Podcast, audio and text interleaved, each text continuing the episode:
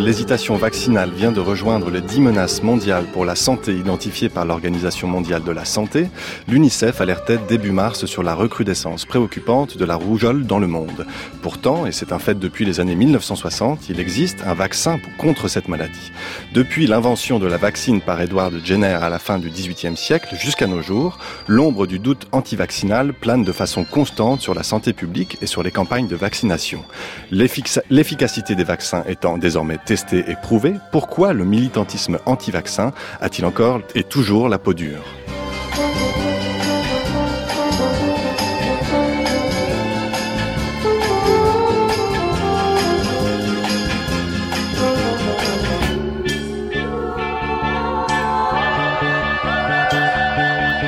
Anti-vaccin à l'origine du doute, c'est l'histoire épineuse que nous allons retracer aujourd'hui. Bienvenue dans la méthode scientifique.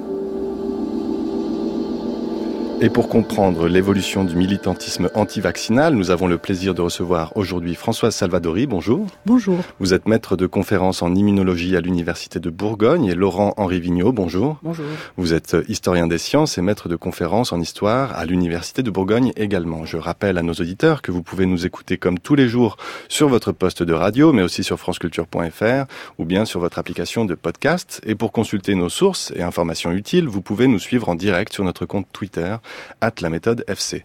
Alors, François Salvadori, Laurent Révigno, vous venez tous les deux de faire paraître un livre passionnant intitulé Anti-Vax, la résistance au vaccin du XVIIIe siècle à nos jours aux éditions Vendémiaire. Avant de nous atteler au cœur de notre sujet, à savoir l'évolution du discours anti-vaccin depuis le XVIIIe siècle, j'aimerais comprendre le point de départ de ce livre. Quand et comment est-ce que vous avez eu cette idée, François Salvadori? Notre rencontre euh, date euh, d'il y a quelques années, quatre ans peut-être à peu près, euh, autour de Pasteur, paradoxalement peut-être, puisque nous avons étudié ensemble un dépôt d'archives encore inédit à l'époque, qui concentrait des cahiers de traduction de Pasteur, et en particulier en marge de ces cahiers, nous avons trouvé de nombreux articles de presse qu'il avait collectionnés et dans lesquels il il remarquait bien euh, et il, euh, il, attaquait finalement euh, de cette façon-là ses, opposants, qui étaient nombreux. Laurent Rivigno, comment vous qualifiez ce travail de croisement entre vos deux disciplines, puisque vous êtes historien et vous immunologiste, François Salvadori? Alors comment vous, vous, vous qualifieriez ce travail-là? À partir de, de l'examen de ce fonds euh, Pasteur, euh, on, on, s'est demandé quel, quel, quel, livre, quelle synthèse nous permettrait de, de connaître un peu l'état justement de l'antivaccinisme à l'époque de Pasteur. Et on s'est aperçu qu'il n'y avait pas grand-chose. Enfin, il y avait des articles isolés, mais il n'y avait pas de, de, livre de synthèse, d'où l'idée de, faire ce livre ensemble. Donc la, la collaboration, elle était d'évidence à partir du moment où on avait travaillé déjà ensemble sur le, sur le projet Pasteur.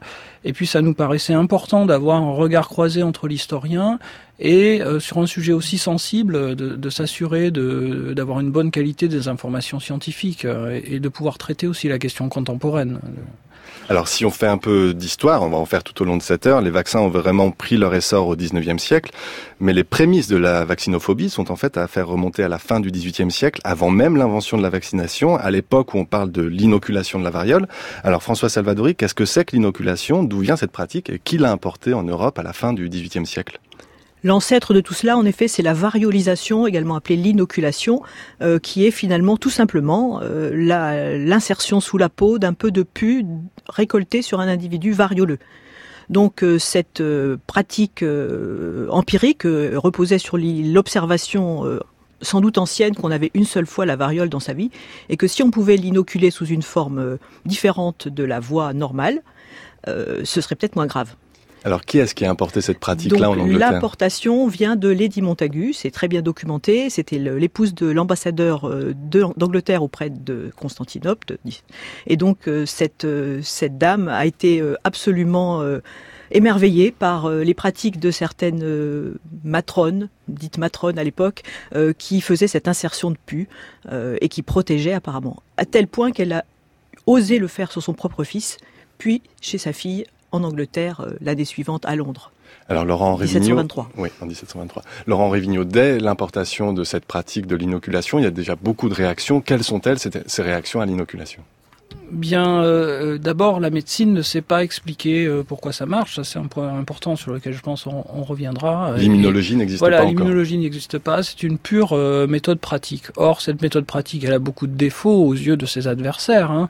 Elle est introduite par une femme, Donc certains disent qu'il s'agit de, de, remèdes de bonnes femmes, de, de, de, médecins femelles, enfin tous les tous, les adjectifs hostiles et phallocratiques finalement sont, sont, de, sont de sortie. C'est aussi une médecine exotique puisqu'elle vient justement de, de l'empire de l'empire ottoman.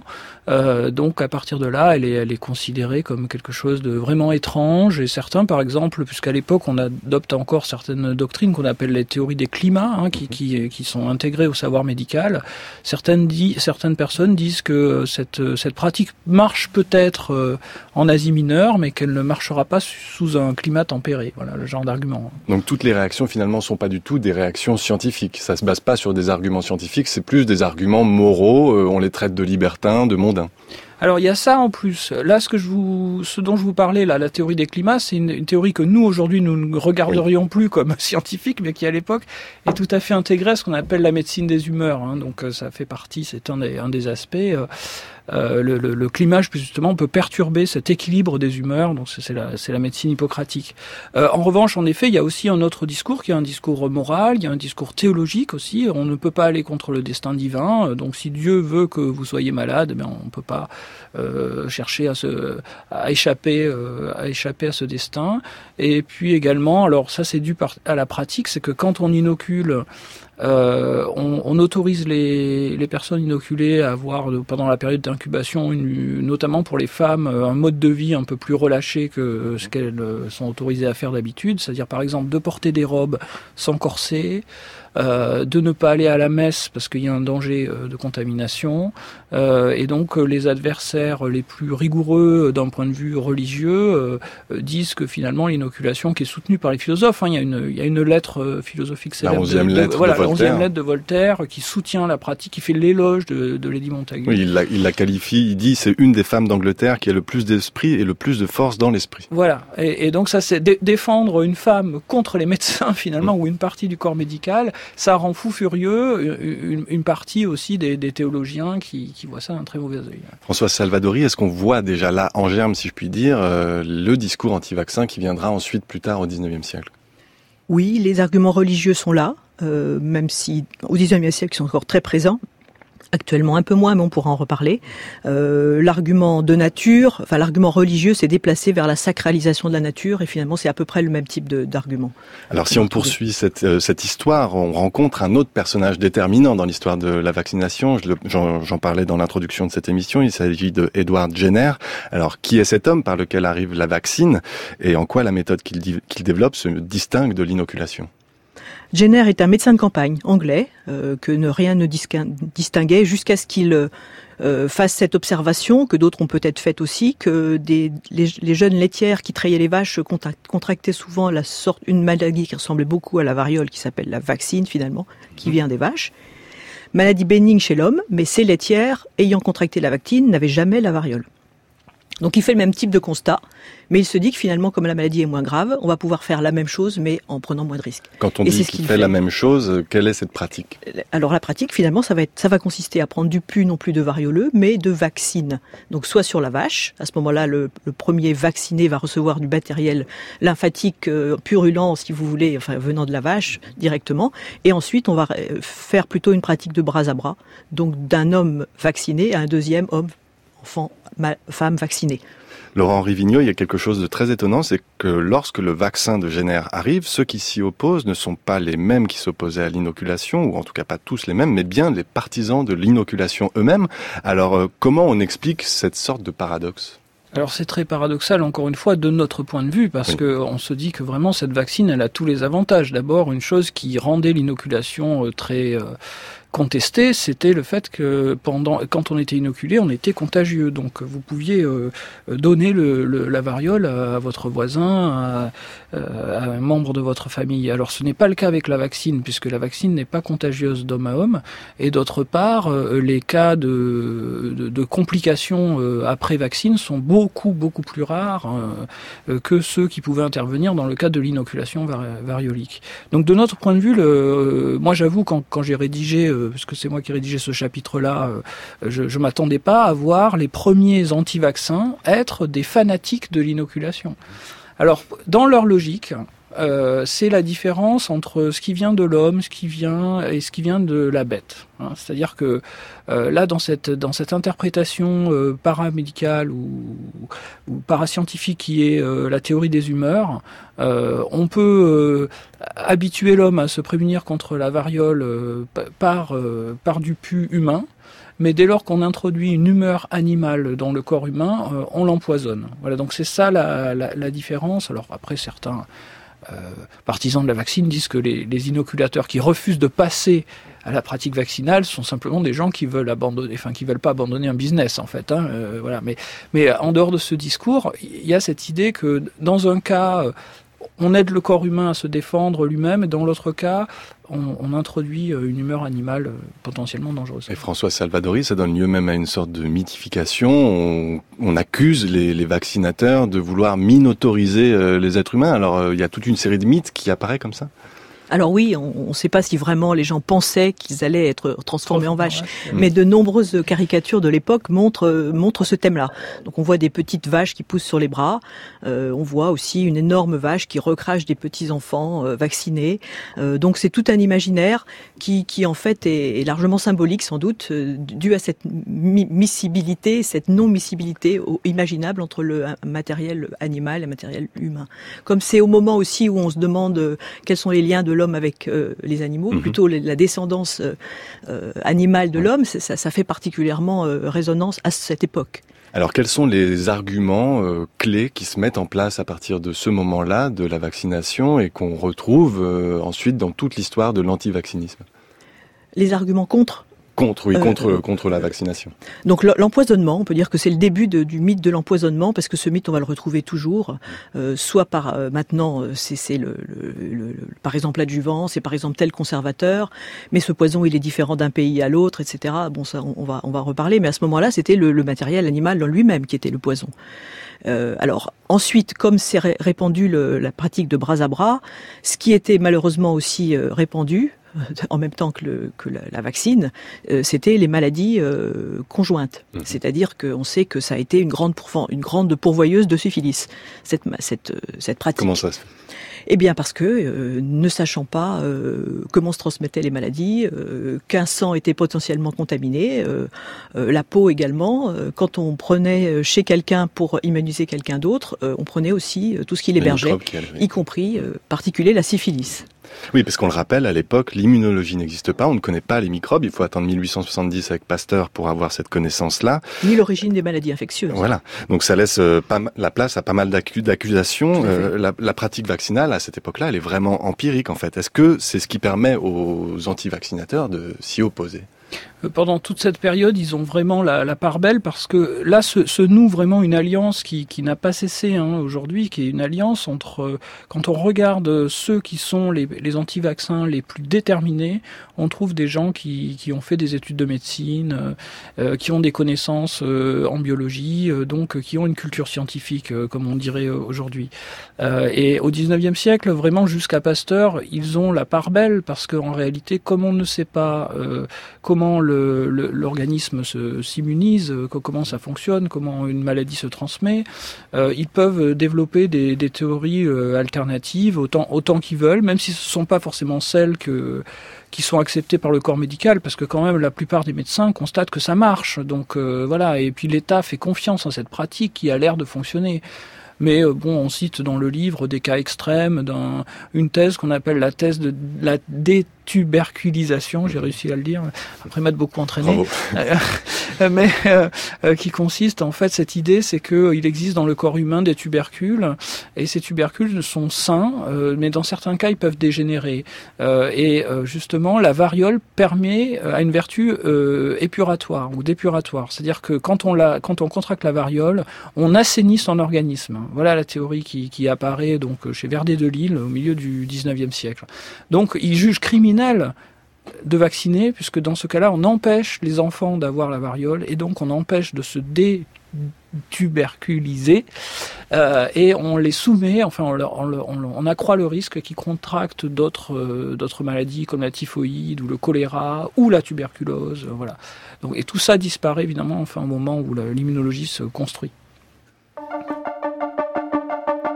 La méthode scientifique Antoine Beauchamp.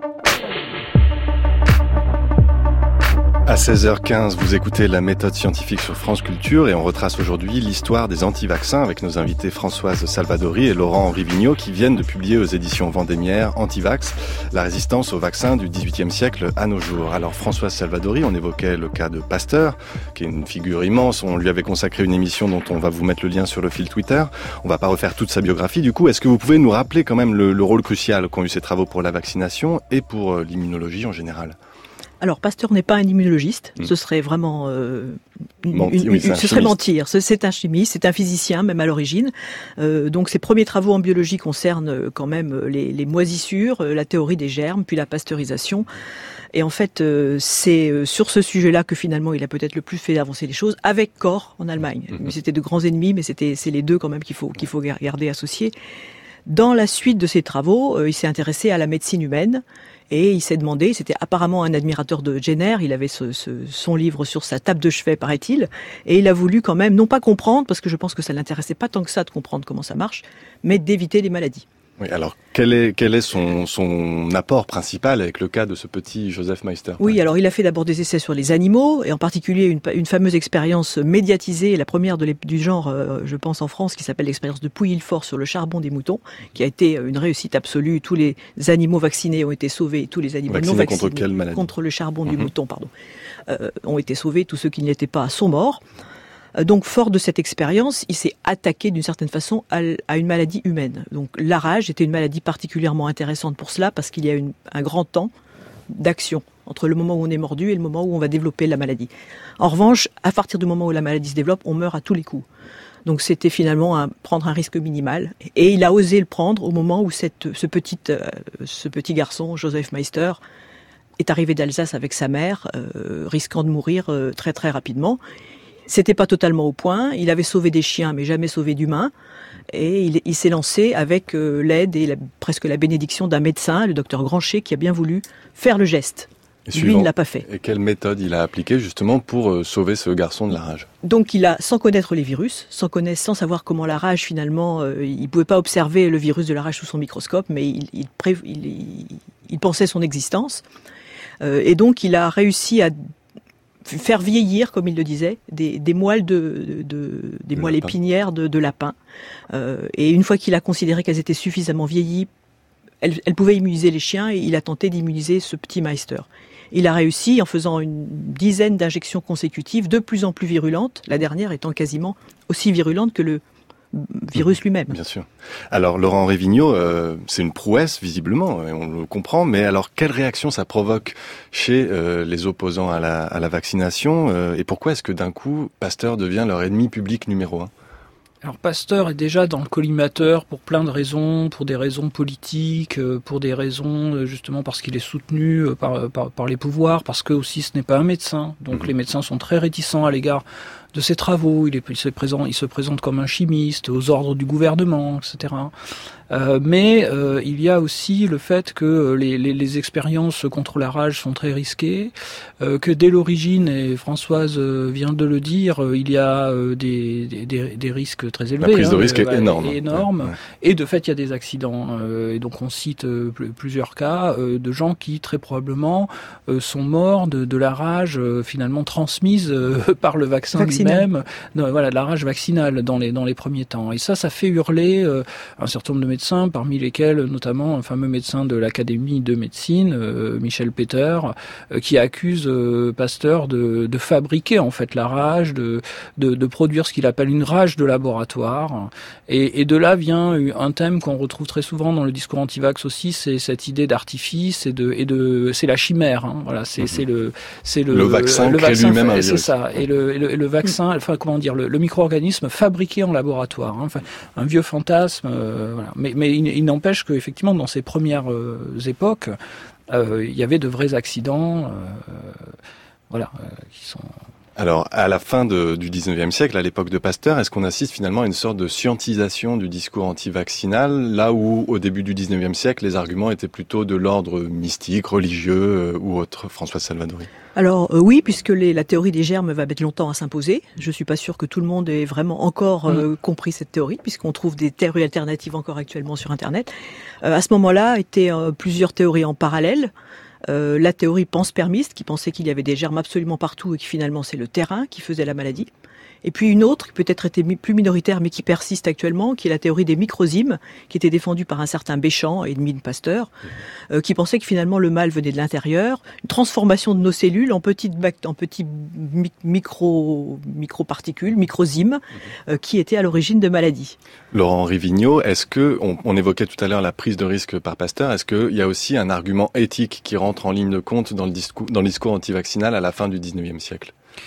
Alors ça c'est compliqué parce que cet argument éthique, si on veut, il a toujours existé et c'est un héritage du, discours euh, théologique en fait euh, qu'on trouvait euh, avant la Révolution, on va dire, qui est voilà la, la, la, la, responsabilité morale en réalité de, de celui qui vaccine et, et, là aussi ça fait partie des, des arguments qui sont toujours présents aujourd'hui, qu'on a habitude à, à, présenter sous une forme statistique et la balance bénéfice-risque. Voilà. Alors à l'époque de Pasteur, en, réalité, exploit euh, accompli auprès de Meister euh, emporte le morceau, si je puis dire. Hein. Il, y a, des, euh, il y a des tas d'expériences qui sont faites sans qu'on s'inquiète vraiment trop de. Ce serait inacceptable aujourd'hui, hein, il faut bien dire ça. C'est-à-dire que déontologiquement, on ne pourrait pas faire ce qui a été fait à la fin du 19e. Donc, au cours du XXe siècle, justement, au cours de la Première Guerre mondiale et puis de l'entre-deux-guerres, on va voir véritablement apparaître une éthique médicale qui va réglementer tout ça. Alors à l'époque où brille Pasteur, un certain docteur Hubert Boins fonde la Ligue universelle des anti-vaccinateurs. Son discours y jouit alors d'une grande popularité. Je suis allé à la rencontre de Patrick Zilberman, qui est professeur émérite en histoire de la santé à l'école des hautes études, des hautes études en santé publique, pardon, à Rennes et Paris. Il nous explique l'influence qu'a eu Boins et pourquoi son discours anti-vaccin expose des arguments qui ont encore de l'influence aujourd'hui.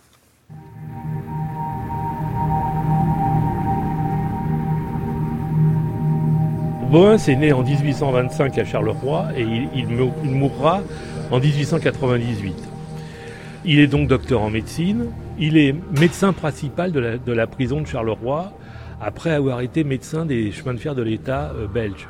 Donc c'est un anti-vaccin, si vous voulez, qui a des responsabilités éminentes dans euh, la médecine du travail euh, des, pouvoirs publics belges.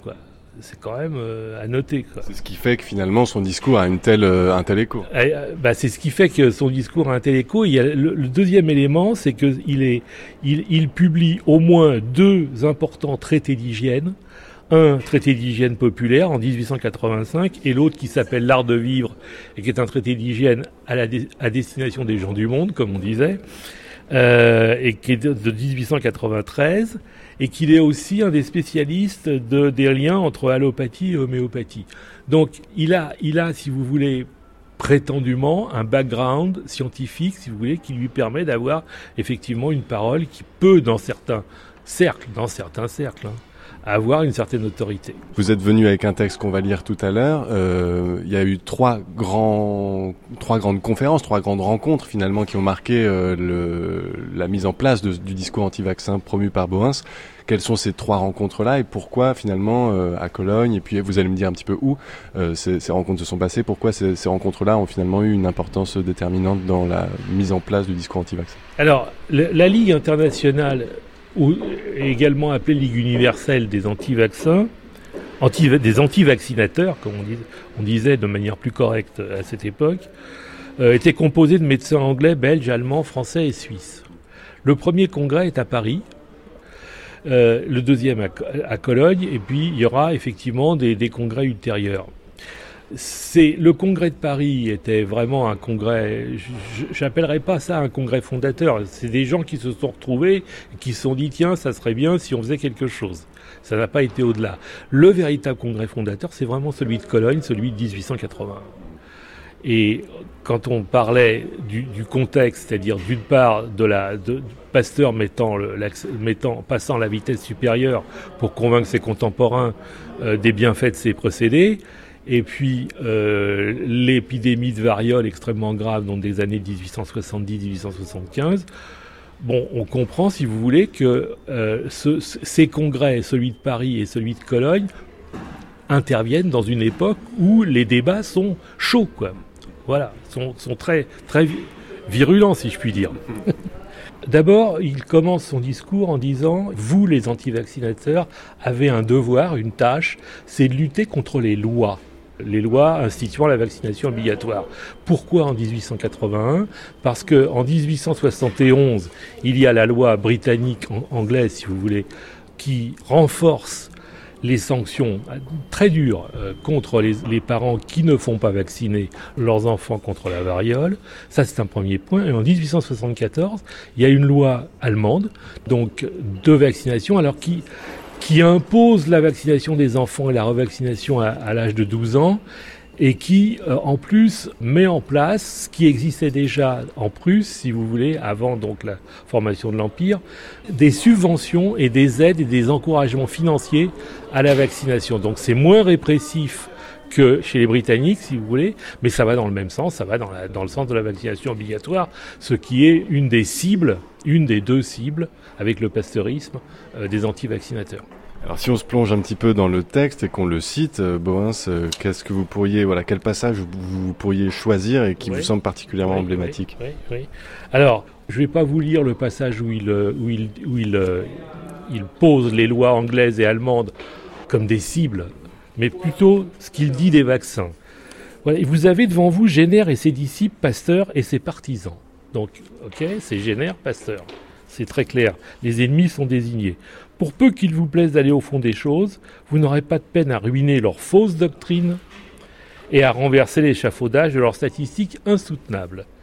Atténués ou purs, les vaccins de Génère et ceux de Pasteur sont bien des produits d'une maladie spontanée et provoquée, locale ou générale. Inoculer un vaccin, c'est donc inoculer une maladie. Et selon les inoculateurs, il faudrait infliger à tout le monde sans exception, certaines affections à un degré plus ou moins violent pour arriver à en préserver quelques individus qui auraient pu les contracter. Ça aussi, c'est un des fondamentaux. C'est l'idée que les vaccinateurs veulent vacciner la planète entière pour sauver une dizaine d'individus. Donc c'est faire prendre un risque à des tas de gens qui n'ont pas besoin de, ce, vaccin. Tout ça, ça n'a pas bougé jusqu'à aujourd'hui. On retrouve ça aussi dans les, on retrouve ça dans les textes euh, actuellement.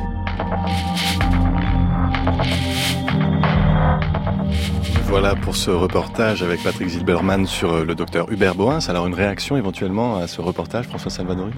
Écoutez, oui, c'est saisissant de, de, voir la permanence des arguments.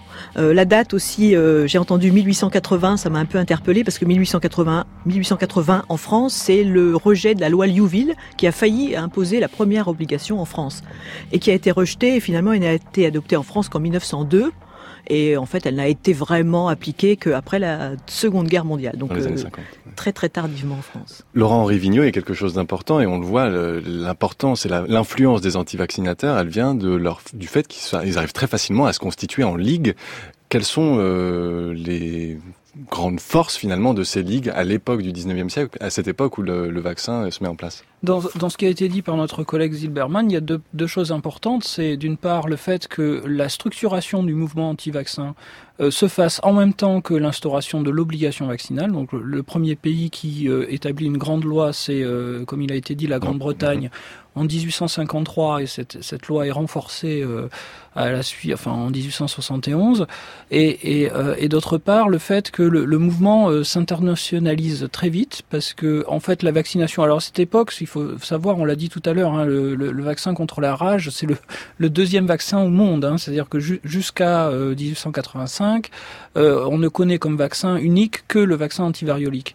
Et donc cette vaccine dont on a parlé, elle est, elle est, elle est diffusée dans le monde entier. Donc très vite, les, dans, dans un premier temps, les anti-vaccins euh, euh, veulent mener un combat national, euh, en disant d'ailleurs la plupart du temps que la, vaccine est une invention du, du, voisin. Et puis très vite, ils s'aperçoivent qu'ils ont tout intérêt à rassembler des données pour pouvoir donner des exemples de d'accidents partout mhm. sur la planète et se structurer en ligue. Alors d'abord nationale, en effet, donc les Anglais sont les premiers, et ensuite en ligue internationale. Et là, on, on retrouve Boens puisque lui, il est belge et il essaye de structurer les, les Européens continentaux, si on peut dire, à l'exemple de ce qui se passe en Angleterre, pour contrecarrer les lois qui sont en train de se mettre en place les unes après les autres. Et mettre sur pied finalement une espèce d'international anti, anti-vacciniste. Ce qui, est, ce qui est fascinant par rapport à la situation actuelle, hein, puisque une question que les journalistes nous posent souvent, c'est de savoir si c'est le l'internet et la mondialisation des connaissances qui, qui ont entraîné cette circulation des des arguments anti-vax, en réalité, on voit que dès le 19e siècle, il y a cette volonté de, produire un discours valable dans tous les pays. Et ils sont très efficaces, puisque au moindre accident, ils le recensent et ils le, mettent en avant sur la place publique. François Salvadori, est-ce qu'on a une idée à la fin du 19e siècle de l'efficacité euh, des vaccins, de ces deux vaccins qui sont mis en place euh, contre la variole et contre la rage? C'est assez difficile de connaître des vrais chiffres, euh, très très difficile. ce qu'on sait, c'est que c'est le, le, risque de, la, de, de, de ces pratiques. Euh, la, la, la, variole elle-même euh, tuait une fois sur cinq. Euh, la variolisation tuait une fois sur cinquante. Et on pense que la vaccination de génère tuait à peu près une fois sur euh, 1000. Oui, peut-être plus. À, peu près.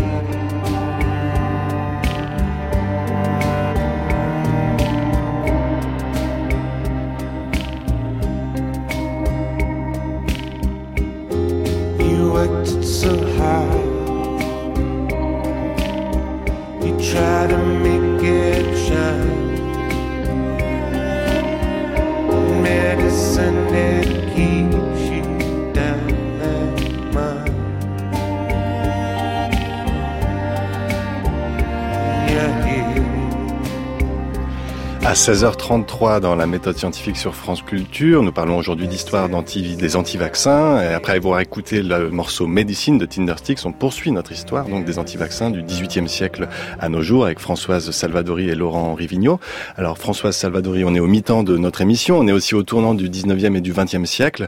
C'est un tournant historique dans l'histoire de la médecine, dans l'histoire des sciences, euh, l'apparition et la naissance de l'immunologie. Alors est-ce que la naissance de l'immunologie ancre d'une certaine façon le discours euh, des pro vaccin ou bien au contraire, est-ce que ça renforce les anti-vaccins dans leurs euh, attaques contre la vaccination? Je ne pense pas que ce soit un, moment d'ancrage absolu, parce que il y a eu encore pendant longtemps, même après la, naissance de l'immunologie, qu'on peut dater en effet à partir du moment où on a découvert les anticorps en Allemagne d'abord, euh, en 1890, euh, puis le phénomène de la phagocytose en France, au jeune Institut Pasteur, où Mechnikov était une sorte de postdoc invité par Pasteur. suite à ça, euh, pendant longtemps, les, gens qui faisaient des vaccins sont restés empiriques euh, et ont assez longtemps après parlé avec les immunologistes. Ce sont encore deux sciences qui se parlent, mais sans doute pas assez. Pas assez, et sans doute aujourd'hui encore, pas assez. On en reparlera plus tard. Alors on évoquait avant la pause musicale le cas emblématique de Louis Pasteur comme héros de la vaccination, mais aussi comme ennemi public euh, numéro un pour les anti-vaccins. On fait un petit saut dans le temps. Les héritiers de Pasteur, ils poursuivent son entreprise et ils mettent au point une autre euh, d'autres vaccins, comme par exemple le BCG contre la tuberculose en 1921, le vaccin contre la diphtérie et le tétanos en 1923-1924. Alors Laurent-Henri Vigneault, la première moitié du XXe siècle, elle est marquée, comme on le sait, par euh, deux grands conflits mondiaux. Pourquoi est-ce que cette période est si importante dans l'histoire de la vaccination et comment, en parallèle, évolue le discours anti-vaccinal? Alors vous l'avez dit, ben après des débuts très lents finalement, euh, au cours des années 20, 30, plusieurs euh, vaccins sont inventés contre des maladies importantes. Parce que tout à l'heure, par exemple, on, citait le cas de la rage, dont on pense que la mortalité était très faible en France avant l'invention du, vaccin. Donc c'est confidentiel en fait comme traitement. Par contre, à partir de la Première Guerre mondiale, lorsque sont mis en place le les premiers vaccins euh, anti anti typhoïdes, par exemple, plus tard anti-diphtériques ou anti-tétanos, là on est avec des choses euh, un peu plus un plus importantes euh, en termes de, prophylaxie.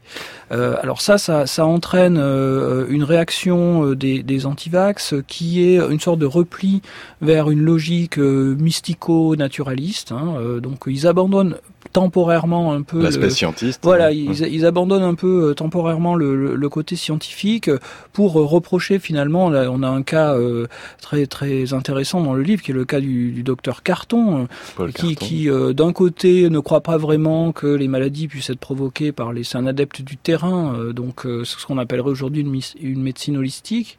Et euh, il ne croit pas vraiment que les, les, les micro-organismes sont à l'origine des maladies. Et en même temps, il, reproche à la pratique vaccinale de, de guérir trop vite, enfin de, de, de guérir à bon compte. On, on, ne réforme pas son comportement, on ne réforme pas son mode de vie, euh, et par conséquent, euh, la médecine vous donne un blanc-seing euh, pour continuer à, à, mal manger, à, voilà.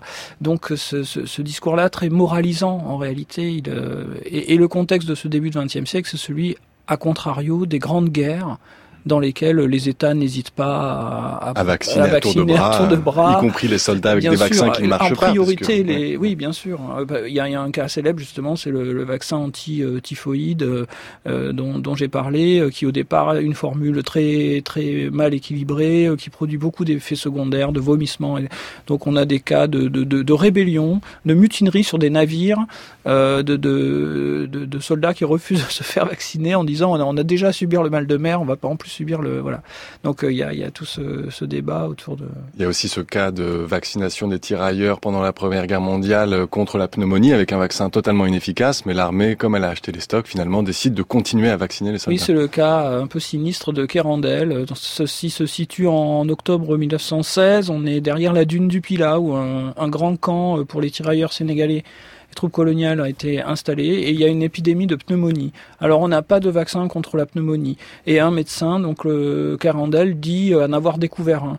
Donc il se met en contact avec l'Institut Pasteur, il, il, il fabrique son vaccin en trois mois, quand on connaît aujourd'hui les procédures euh, mhm. pour, pour, pour, mettre un vaccin. Voilà, euh, bon, euh, donc le vaccin est produit en trois mois, on l'essaye et il sert à rien il, ne donne aucun résultat sur le sur l'épidémie se poursuit.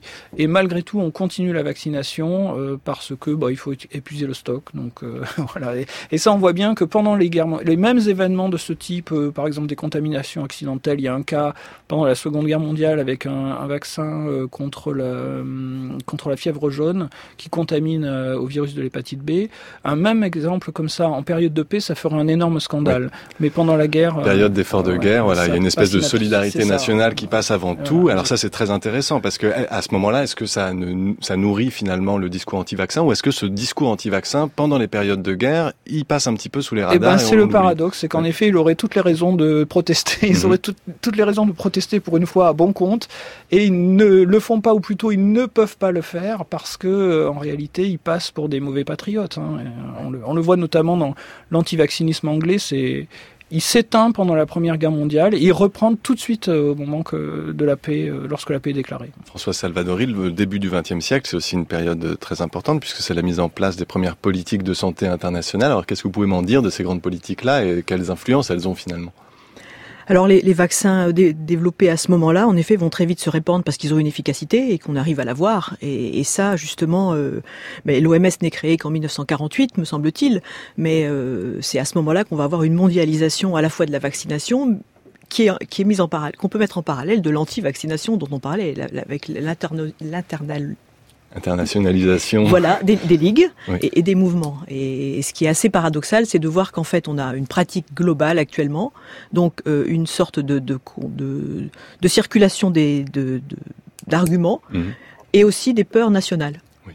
Alors, Laurent Rivigno, on arrive après la Seconde Guerre mondiale à une période un peu, un tournant finalement en France avec euh, l'année 1951 qui marque euh, la première loi finalement, la première vraie loi en matière euh, de santé publique avec l'obligation vaccinale pour le BCG, pour lutter contre la tuberculose. Alors, quels sont les effets de, cette obligation-là et pourquoi finalement ça donne tout d'un coup du grain à moudre euh, aux anti-vaccins et jusqu'à aujourd'hui finalement?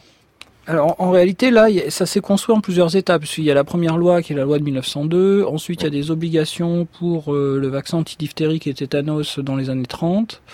Euh, mais ces lois sont, ces premières lois sont assez mal appliquées. La particularité de la loi de 1951, c'est qu'elle intervient dans un état euh, d'après la Seconde Guerre mondiale en pleine reconstruction, qui certes est faible par certains côtés puisqu'il y a tout à refaire, mais qui en même temps est fort. C'est la pleine période scientiste, c'est la pleine période de confiance dans les progrès de la science. C'est aussi, comme il a été dit, une internationalisation, décidément le terme est difficile, euh, de la médecine mondiale, donc avec la naissance de l'OMS. Et tout cela, d'une certaine façon, on peut dire, donne confiance aux vaccinateurs et leur donne raison aussi. Euh, donc ça, ça, pousse en France, par exemple, jusqu'à euh, proposer la vaccination obligatoire de ce fameux BCG qui par ailleurs euh, est un vaccin qui est contesté dès l'origine, dont on, qui est efficace, mais dans certains cas et pas dans d'autres. Enfin, vous voyez, c'est typiquement le, le, type de vaccin qui aujourd'hui peut-être on réfléchira deux fois avant de le, de le proposer en obligation. Euh, mais par contre, là, on a, la, on a, on est dans une période d'optimisme de ce point de vue-là, vraiment un optimisme technologique, on peut dire. Et c'est à ce moment-là en France euh, qu'est créée la Ligue nationale contre l'obligation de la vaccination. Elle existe encore d'ailleurs aujourd'hui sous le nom euh, différent de Ligue nationale pour la liberté des vaccins. On appréciera la nuance. Alors François Salvadori, quelle est l'influence de, de, cette ligue-là à cette époque? Alors cette ligue, elle est euh, montée, elle, elle doit son existence à des gens assez particuliers qui sont assez liés alors, soit des parents d'enfants qui s'estiment victimes euh, d'un BCG, par exemple, une, vaccination, soit des gens qui sont très marqués comme naturistes, naturalistes plutôt, mhm. euh, écologistes assez, assez militants et on pourrait même dire radicaux, dont le fondateur de la Vie Claire, Monsieur Geffroy, et Monsieur le maire euh, qui, euh, qui, l'accompagne. En fait, ils sont nourris de, lectures aussi de Paul Carton, euh, des lectures aussi d'Alexis Carrel, de textes qui sont à la fois naturistes. c'est le moment où l'écologie est plutôt euh, enfin très très fondamentaliste et, euh, reposant sur une sacralisation de la nature. On retrouve ces, les mêmes arguments dont on a, qu'on a déjà développés. Et finalement, le, le, ils sont contre la vaccination, mais assez vite, ils vont mettre en avant la liberté.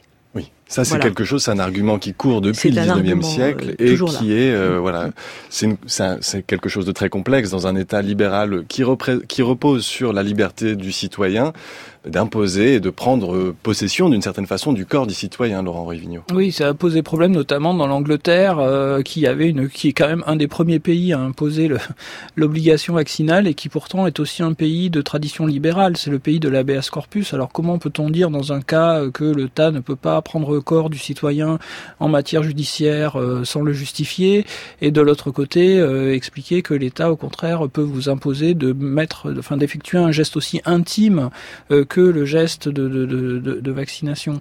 Euh, donc c'est ça qui, qui, est vraiment en jeu. Et, comme vous le disiez, euh, euh, depuis, depuis cette époque-là, mais depuis toujours, mais depuis cette époque-là en particulier, le, les, lois d'obligation, en tout cas la question de politique en fait, la politisation du débat euh, sur le vaccin est un argument très fort pour les antivax parce que ça leur permet d'élargir leur audience. Ils deviennent audibles à un plus large public quand ils expliquent, quand ils posent cette question très simple à laquelle il n'est pas facile de répondre est-ce que l'État a le droit euh, de vous forcer à vous soigner, introduire quelque chose dans votre corps, etc. Quand on parle d'élargir l'audience et quand on parle de militantisme anti-vaccin, à, à, quoi ressemblent finalement ces campagnes euh, militantes anti-vaccin euh, dans les années 50 par rapport à ces campagnes du, du 19e siècle qui reposaient sur des images un peu farfelues? Euh, les, arguments en fait sont toujours un peu les mêmes. C'est-à-dire, euh, bon, comme on est dans le raisonnement statistique balance euh, bénéfice-risque, les anti-vaccins, et c'est encore aujourd'hui le cas sur les réseaux sociaux, ils vont essayer de démontrer de manière systématique que le bénéfice n'est pas si important qu'on le dit, et donc en fait, sans le vaccin, la maladie n'est pas si grave.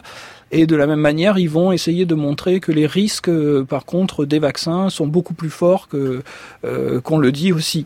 Euh, donc c'est là-dessus essentiellement euh, qu'ils jouent et, donc en, développant ensuite des discours euh, qui sont aussi autour de, enfin c'est la naissance, enfin ça, ça a commencé un peu à l'époque Pasteur, mais de naissance d'associations entre la complicité de l'État avec l'industrie pharmaceutique. On cherche à nous faire acheter des boîtes. Hein, voilà, c'est ça. Voilà. Alors cette notion d'industrie pharmaceutique et de Big Pharma, ça intervient dans un contexte euh, autre. Alors ça, c'est le contexte de la décolonisation où d'un coup, les pays qui se retrouvent indépendants euh, du colon veulent développer leur propre vaccin et paradoxalement, c'est ce qui donne naissance à la Big Pharma, François Salvadori.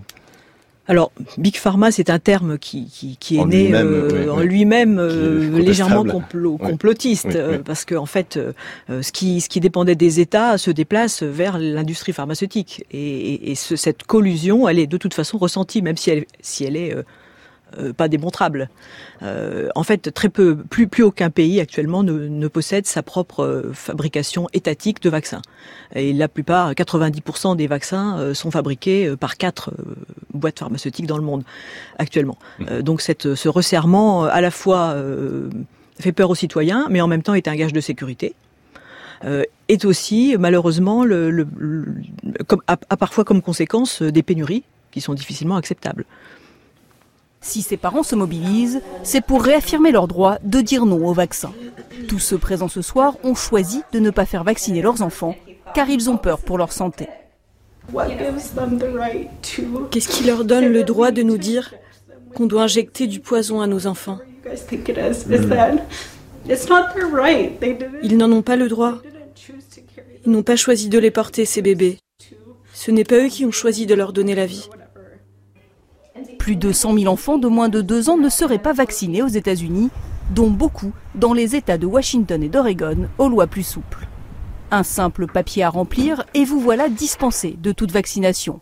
Et pour Claire, qui passe une bonne partie de son temps à consulter des études très controversées sur les vaccins, c'est une question de liberté. Pour moi, c'est vraiment une affaire de droit de l'homme. À quel moment perd-on notre droit de choisir ce qu'on doit faire en tant qu'être humain? Une liberté qui a un coût. L'État de Washington a déclaré un état d'urgence sanitaire pour cause d'épidémie de rougeole. Dans sa consultation de pédiatrie, le docteur Reynolds doit répondre à de nombreuses questions sur les vaccins, car la désinformation gagne du terrain. Juste avant sa grossesse, ma femme a lu beaucoup de témoignages disant que l'autisme était causé par les vaccins. Les vaccins provoqueraient l'autisme, la théorie a été réfutée. Son auteur convaincu de fraude a été rayé de l'ordre des médecins. Mais la croyance reste tenace et le nombre de jeunes enfants non vaccinés a quadruplé depuis 2001 ce qui met en danger la communauté. Voilà, beaucoup de choses dans cet extrait du journal de la chaîne Arte le 4 mars 2019, c'était il y a très peu de temps, on est aux États-Unis, on entend parler de poison, d'autisme causé par le vaccin contre la rougeole, de prise d'informations sur Internet. Alors, une réaction à cet archive, François Salvador tout, tout, est là, c'est absolument incroyable, c'est caricatural, euh, et voilà, c'est une crainte réelle. La, la, première dame euh, était presque en pleurs, mmh. euh, donc cette revendication, elle est, elle est pas feinte, elle est, elle est, elle est réelle, donc euh, on est bien obligé de la prendre en compte et de pas, enfin voilà, elle existe. Euh, ce qui est très étonnant, c'est que ces gens sont capables d'avoir accès à l'information, sans doute d'en comprendre une grande partie, mais euh, la nient. Donc c'est très difficile finalement de, de contrer ça, parce qu'on peut leur montrer des dizaines d'études, à la fois euh, qui comprennent, enfin maintenant les immunologistes comprennent très bien la base de la vaccination, ça fait quand même plus de 50 ans que c'est connu. On comprend aussi depuis une dizaine d'années comment fonctionnent les adjuvants au point de vue moléculaire. On a des centaines de, d'études épidémiologiques, de cohortes de, de, centaines de milliers de personnes vaccinées. À chaque fois, le, la balance bénéfice-risque est actuellement en immense euh, avantage euh, des bénéfices. Mmh. Et pourtant, et pourtant. Laurent Rivignot, une réaction à l'archive qu'on vient d'entendre? Ben, euh, on, a entendu en effet euh, les, les, principaux arguments dont, dont, on a parlé au cours de l'émission le, vaccin poison, euh, le vaccin qui, qui pose un problème d'un point de vue politique, et puis les effets aussi de, de, cette médecine que je ne sais pas comment l'appeler, parallèle, alternative, qui, alors dans le cas de Wakefield, c'est un petit peu particulier. Alors Wakefield, on va rappeler un petit peu qui c'est. oui. Bah, bah, donc Wakefield est un, est un, est un médecin anglais, gastroentérologue, qui euh, a fait une étude euh, à la fin des années 90. Euh, qui est paru quand même dans The Lancet, qui est l'une des revues ah, scientifiques les plus prestigieuses. donc effectivement, qui, qui, qui, a produit donc une étude qui avait toutes les apparences en réalité de, de la science sévère ou de la science sérieuse. Bon. Et lui-même avait une position institutionnelle tout à fait respectable. Il se trouve que cette étude tendait à montrer un lien possible entre la vaccination contre la rougeole, la, les oreillons et la rubéole et l'autisme. Euh, bon, bah, comme dans n'importe quelle étude scientifique un peu surprenante, euh, elle a été vérifiée, on a essayé de la reproduire euh, et ça a donné des résultats négatifs. Notamment une méta-analyse parue au début du mois qui pour le voilà, coup, qui sans clore définitivement le, débat. Euh, mais il y a plus grave, parce qu'en réalité, euh, quand on est scientifique, on a le droit de se tromper. J'allais presque dire, on a le devoir de se tromper, parce que c'est la méthode scientifique est, construite là-dessus, sur, euh, sur le doute méthodique et puis sur, le, sur les essais. Bon, Mais, mais dans le cas de WFX, c'est une fraude, en réalité. Parce que euh, une enquête journalistique a montré qu'il était au service de, de, de lui-même euh, avait breveté un, un procédé euh, permettant une sorte de substitut au, vaccin, et il était au service de, de familles qui portaient plainte contre l'industrie pharmaceutique pour, pour empoisonnement vaccinal. Et l'article a été retiré, ce qui est très rare. Et Andrew Wakefield, radié de l'ordre des médecins. Absolument. Donc, voilà. Mais, mais alors, aux yeux du grand public, ça n'a aucune conséquence, parce qu'en réalité, ce qu'on entend, c'est qu'un médecin a prouvé un jour qu'il y avait un lien, et la deuxième information comme quoi il a été radié, c'est la preuve qu'il euh, y a un complot. Mhm. Hein, donc vous voyez, c'est inextricable. Hein, et on le rappelait, je le rappelais en début d'émission, ça a quand même des conséquences un petit peu sur les mentalités, puisqu'on assiste en ce moment à une recrudescence de cas de rougeole, notamment euh, en France. L'UNICEF euh, pointe même du doigt la France comme l'un des dix pays à l'origine des trois quarts de l'augmentation des cas de rougeole entre 2017 et 2018. Alors là encore, les antivaccins sont-ils à incriminer ou bien est-ce qu'il y a une espèce d'irresponsabilité collective, François Salvadori? Alors en fait, les chiffres sont pas exactement ceci. Ce que, euh, l'OMS pointe, c'est que, euh, enfin, la France euh, a des cas de rougeole, mais pas au point de. Enfin, c'est quand même une goutte d'eau dans le, mm. nombre de cas mondial, qui surtout dans les pays en voie de développement, dans les pays pauvres. Mais le nombre de cas a doublé en France entre 2017 et 2018. Donc on fait partie des pays qui ont eu le plus de décuplement du nombre de, de cas entre 2017 et 2018. Donc une recrudescence. Et en fait, en France, il y a eu 3000 cas en 2018 et 3 décès. Voilà. Donc ce qui est pour un pays comme la France n'est pas acceptable. Oui. Voilà. Est-ce que ça signifie cette recrudescence des cas de rougeole, alors toute relative quand même, comme vous le disiez, mais ça reste quand même des, chiffres importants euh, à l'échelle de ce qu'on pourrait faire euh, grâce au vaccin. Euh, est-ce que ça veut dire que les discours anti-vaccins sont tellement ancrés aujourd'hui dans les esprits que on ne se fait plus vacciner parce que par refus, ou bien est-ce qu'il y a une espèce de passivité, de relativisation de, la gravité de cette maladie Je pense que pour la rougeole, c'est exactement cela. C'est une, passivité. Euh, les, parents vraiment euh, militants ne, s'opposent pas spécialement à ce, ce vaccin-là parce que euh, l'autisme n'a pas énormément pris en France. L'argument de l'autisme n'a pas énormément pris en France. Euh, en France, ce qui a pris, c'est surtout l'adjuvant, et mhm. il n'y a pas d'adjuvant dans ce, dans ce vaccin. Donc cet argument-là, même s'il est brandi parfois, il ne tient pas la route une, une seconde. Euh, en France, la, la, rougeole est considérée comme une maladie bénigne, actuellement en 2019, et elle est même parfois considérée, des parents un peu plus euh, militants disent que c'est une maladie qui fait grandir. Donc c'est une sorte de, de, de, parcours initiatique qui doit passer par la rougeole. On y est tous passés, on en a survécu, ça fait grandir la famille, ça réunit la famille, ça ressoude tout le monde. Et cet argument-là, on l'entend souvent. Euh, et finalement, euh, on, a, en France des, petites communautés assez, radicales qui ont été identifiées par euh, une géographe en particulier, Lucie Guimier, qui a beaucoup travaillé là-dessus, qui sont souvent autour de foyers religieux assez radicaux ou de, de communautés qu'on j'appelle, je ne sais pas si on peut les appeler religieux, mais des écoles Steiner, euh, New, Age, école mm. Steiner, l'anthroposophie. Mm-hmm. Euh, pour les anthroposophes, le, la maladie, c'est une sorte de développement du karma, une étape importante, et donc euh, il faut respecter la maladie. Et on n'est pas tellement loin de, des théories de, de Monsieur Verdet de Lille au XIXe siècle. Où la fatalité faisait office de remède. Fatalité, et, et non seulement la vaccination est un, est un mal, mais finalement elle empêche la maladie qui est un bien. Laurent Rivigno, alors euh, on va avancer un petit peu parce que le temps file. On n'a pas parlé d'un des d'un cas, enfin finalement d'une d'un problème inextricable, c'est les politiques obligatoires, les politiques d'obligation vaccinale. Est-ce que ces politiques-là jouent toujours un rôle efficace ou bien est-ce que elles ont toujours un effet nocif sur la vaccination? On voit qu'il y a un effet mobilisateur. Ça, c'est évident pour qui étudie le phénomène anti-vax. On, on, peut suivre une courbe avec euh, les lois d'obligation et on pourrait avoir la courbe de l'activité des anti-vax, euh, si c'était possible de la constituer, qui serait parallèle, en fait.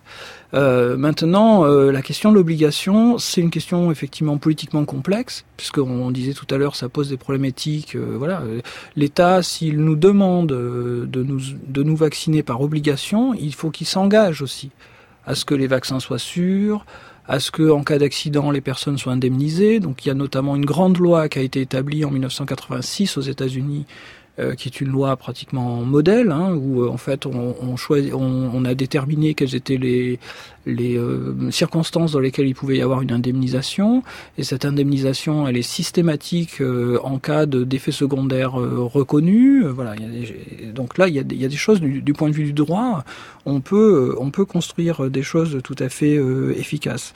Euh, maintenant, il reste que ce, ça paraît assez choquant, comme euh, une, une précédente ministre de la Santé l'a dit, de, vouloir euh, rétablir la, confiance dans les vaccins euh, par la contrainte. On s'attendrait à ce que cette question elle soit résolue par un débat démocratique. Euh, et non par la contrainte. C'est-à-dire que l'État, il se, transforme un peu en policier de, la médecine, de la santé dans ce cas-là. Et c'est assez choquant par rapport à nos, à nos, à nos modes de fonctionnement actuels. Si, si j'ai une minute, je peux vous parler d'une étude très intéressante qui, qui n'est pas dans le livre malheureusement, parce qu'on a eu connaissance après, qui est une étude de psychologie euh, publiée en 2017 qui indique un peu le profil euh, type des antivax. Et on a fait réagir euh, donc c'est une étude de valeurs. On a fait réagir les antivaccins sur des couples de valeurs, pureté, impureté, euh, soins ou, ou nuisance, et euh, euh, respect de l'autorité ou rébellion. Et en fait, on s'aperçoit que le, le, le profil type anti-vaccin, il est très sensible à la question de la pollution, très peu sensible à la question de, du soin d'autrui est très préoccupé par la question de, de, de sa nuisance propre et est très marqué par euh, un anti-étatisme, par une, une, position, euh, une position un peu rebelle. Mais aujourd'hui, si vous regardez notre génération et notre époque, qui dans le monde n'est pas préoccupé de pollution, n'est pas euh, fondamentalement égoïste, euh, caché derrière son écran de, de, de, de portable euh, dans le métro, et qui n'est pas, qui ne se présente pas comme rebelle. Si, si vous êtes euh, quelqu'un qui, qui dit, qui déclarait obéir à l'État, vous, passez pour un, un pignouf, quoi. Bon, donc, bon, donc, vous voyez, ça, en fait, ça décrit une époque, et, et c'est ça qui fait qu'aujourd'hui, cet antivaccinisme de, de l'atomisme contemporain, il est très très fort. Merci beaucoup Laurent Rivigno, merci à vous François Salvadori. Je rappelle que votre livre Antivax, la résistance au vaccin du XVIIIe siècle à nos jours est en vente dans toutes les librairies et qu'il est vraiment éclairant sur cette question épineuse.